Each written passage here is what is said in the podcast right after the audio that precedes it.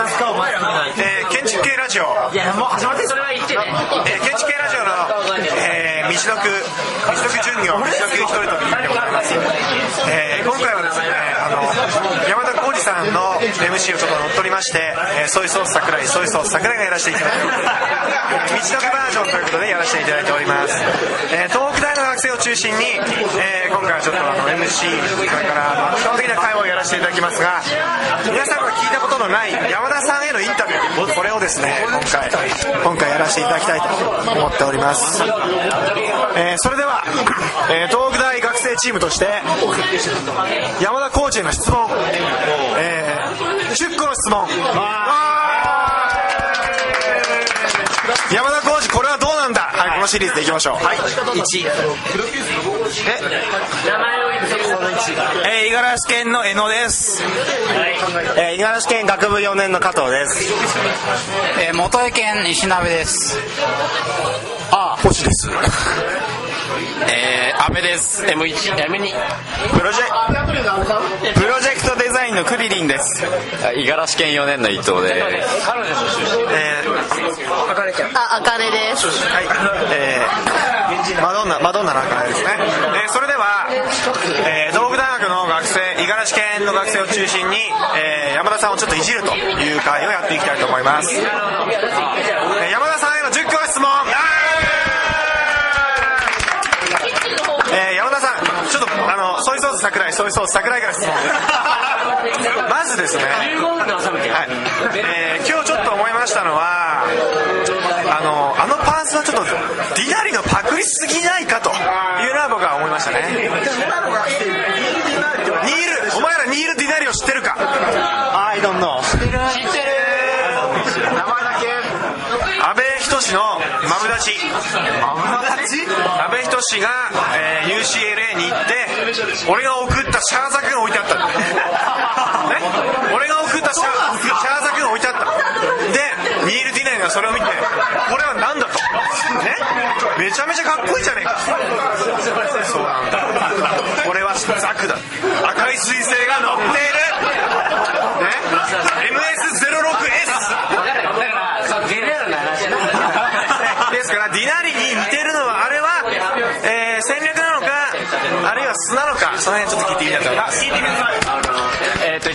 すごくいい質問で、えーっとですね、僕は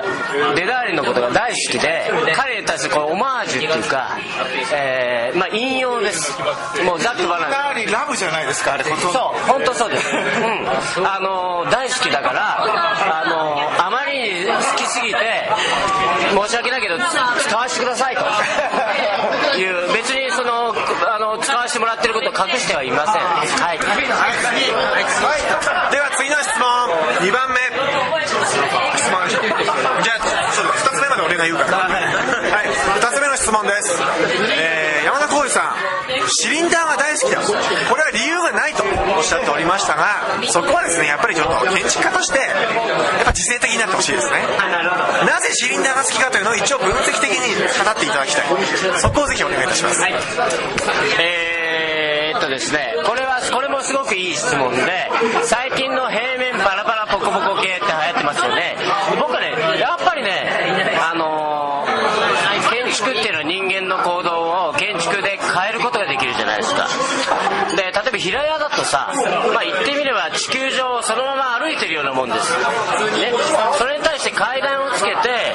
2階を作って3階を作ってってやっていくことによってま地球から解放されると思ったの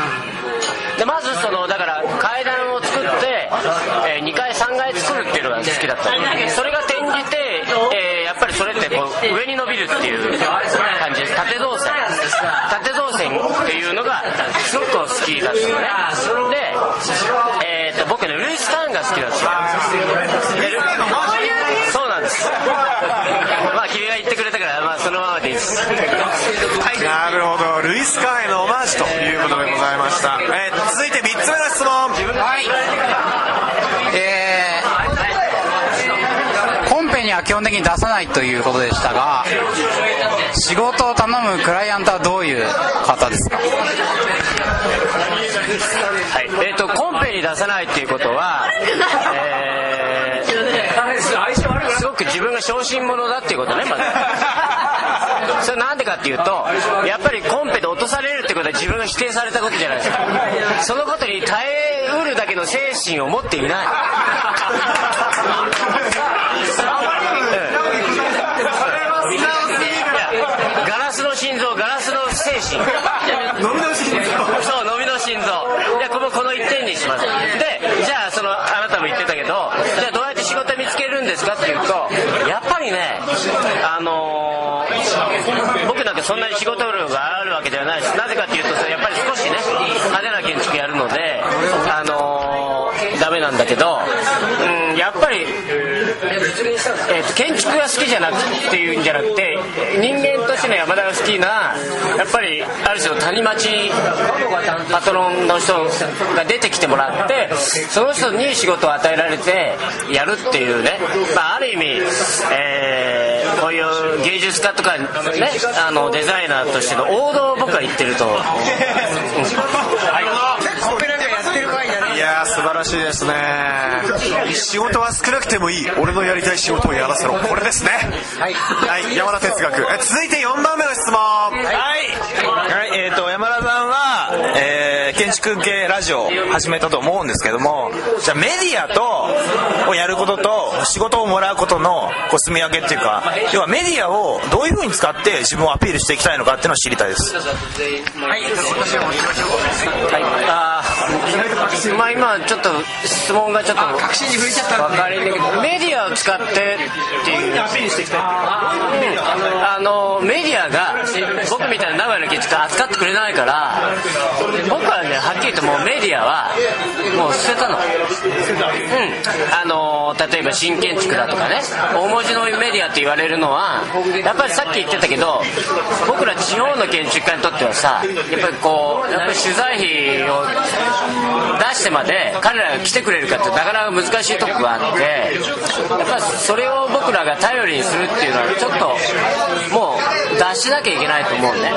で違う方法で自分をやっぱり世に広広めていく方法をやっぱり地方の建築家として考えなきゃいけないと。例えば今佐藤さんいるけど建築系あの建築遊びで自分のホームページでどんどんどんどん情報を発信して、えピールしていくそういうことだと思うね。例えば僕もブログとかホームページとかいろいろやってるしその中の、えー一つの一環でまあ五十嵐太郎さんなんていうビッグネームをね、えー仲間に迎えてすごくこう、頼もしいけどもそういう今までの雑誌じゃないもうメディアっていうのを自分たちで考えて、えーやっていかなければいけないなと思ってそういう方向に、えーすごくこう自分の心をシフトさせてるね、うん。これで仕事を欲しいとかそういうことではなくてもう自分のスタイルっていうものを世に広めたいっていう考え方でいいんですかこれ僕本当にすごいいい話しちゃうんだけど僕がこういうメディアとかこういうとこでいろんなこと発したりさっきの日本建築のレクチャーをしたりするっていうのは自分がうんどうのこうのっていうのもあるけれどもそれよりも若い子たちに、えー建築っていう仕事ねこの魅力を感じてもらいたいと思ってそして一人でも多くね、えー建築家になりたいとか建築やってみたいっていう若者が出てくれるといいなと思ってやっています。えー次6問目です。はい。えー若手建築家にとってはホームページっていうのは大切なその営業の道具になってると思うんですけども山田さんのブログを見ると非常にマイナス要因がいっぱい出てると。さらさらけ出してるといえばさらけ出してるんだけどあれは意図してやってるってかいあの理解してよろしいわけですか、はい、あの本当に確信をついていて結局ねああいうものを営業ツールとして使ったら建築家は終わりだと思うんです、うん、で例えば僕がブログを書くのは、えーさっきちらっと言いましたけれども例えば僕今日誰例えば今日これもブログに書かれます。ね。そうすると五十嵐さんだ佐藤さんだってかね五十嵐さんたちとなんか飲んでうだうだやりましたみたいな。で明日も誰々と飲んだね。えっ、と今日もか誰々と飲んだあいつ酒しか飲んでないと。で建築家ってさ何何やら難しい仕事だしさ難しいしあのなかなか自分たちはできないんじゃないかと思う子たちが多いのね。建築って難しいんじゃないかと思ってそうじゃないと俺みたいなのね。酒しか飲んでない人間だって建築家になれるんだから、ね、僕よりその僕って、ね、学歴そんなないから、ね、僕より学歴がある人の方がほとんどなの、ね、だから君たちなら僕でもできるんだから君たちならもっとできるからぜひなってくれっていう意味で、あのー自分のこと隠さず営業ツールでは全くないです。クリスマスぐらいはい素晴らしい、えーを、えー、自慢の素晴らしいことですね。あのカットして次質問なくなっちゃった。これ録音されてるあの僕もね君たちに一言言いたい。君たちは優秀じゃなくていい。有能な人材であれ。これは極めていい言葉なんですよ。あのね優秀だけど無能なやつはいくらでもいるんですよ。ね？だけど優秀じゃないのにすんげえ仕事ができる有能な人材これになってほしいですね。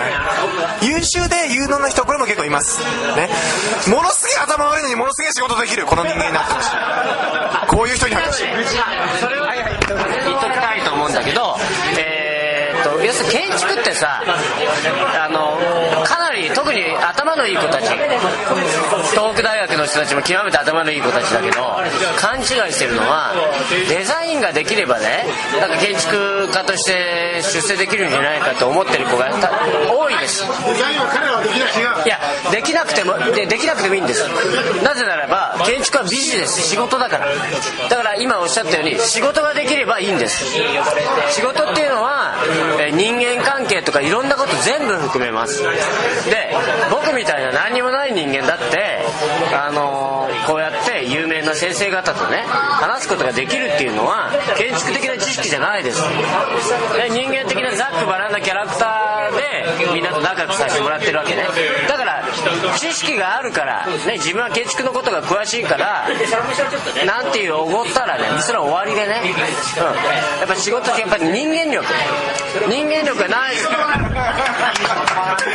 人間力がない人間っていうのはどんなに頭が良くたって出世できない。だけど全然ね勉強できない。建築のこともはっきり言うと俺はよくわかんねえってやつでも人間人間力あれば有名な建築家になれる。そうなんです、そこのとこを履き違えてほしくないわけね。はい、素晴らしい。次のじゃあ最後10個目の質問です。あいいよ。あいいよ。最後最後。あのー、や山田さんのいいとこはあのー、今こう単純にこう建築がかっこいいとかそういうことを言うことが禁止されてるようなことがあって。そうそうそう今。そのなんか論理的にこう構築しないとその建築がいいっていうことを言っちゃいけないみたいな雰囲気になってるのに対して山田さんが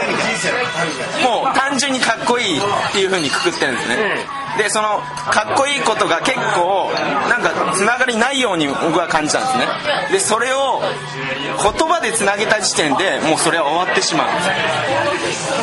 でそこを質問は質問は質問はそれでえっ、とでも山田さんが建築を作る時点で自分のアイデンティティを確立する上でハイテクっていう言葉を使ってしまってそれである意味限定してしまったのでそこで可能性が狭まったというか質問はでそれで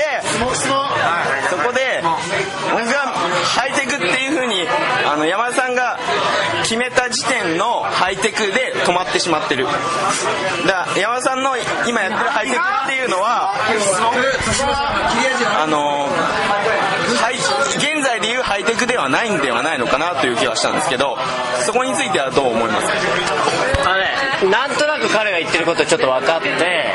えー、と、それはハイテク派ですって言ってる時点で、あの、なんかその建築もその制止まっちゃうんじゃないかっていうことね。えーそれとね、その前に言ったかっこいいっていうことを言うのが、今の時代では許されないということで、やっぱり活字で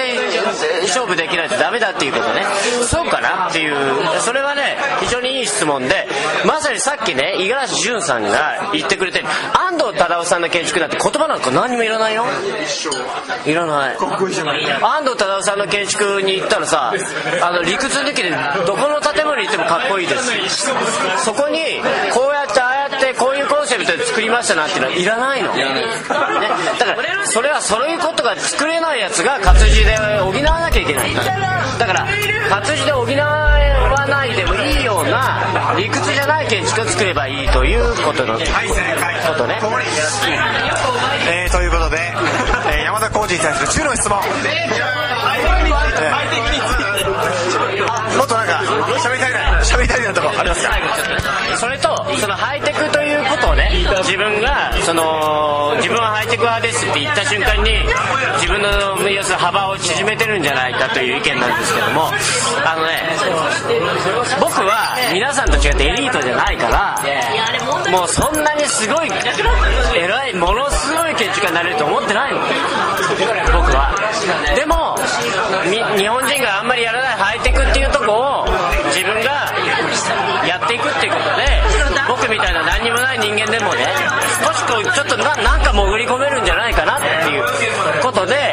えーそうやって言ってるんですね。君たち東北大学の人は逆に可能性がいくらでも無限に広がってるんだから制限しない方がいい。ただ僕らはもう非エリートだから可能性がやっぱり限定されてるからどっかやっぱ絞ってどっか絞り込んで勝負しないとダメだっていうとこがあるからだからそこのところエリートの君たちにはちょっと理解できないえーなるほど。ということでしたね。えーまあソイソースも結構分かりにくい。えーいや絞ってますよ。ソイソースの建築は毛深い。これだけですね。まとめてくださいまとめて、えーそれでは以上で、えー山田コーチへの10の質問、えー、道のくシリーズでございました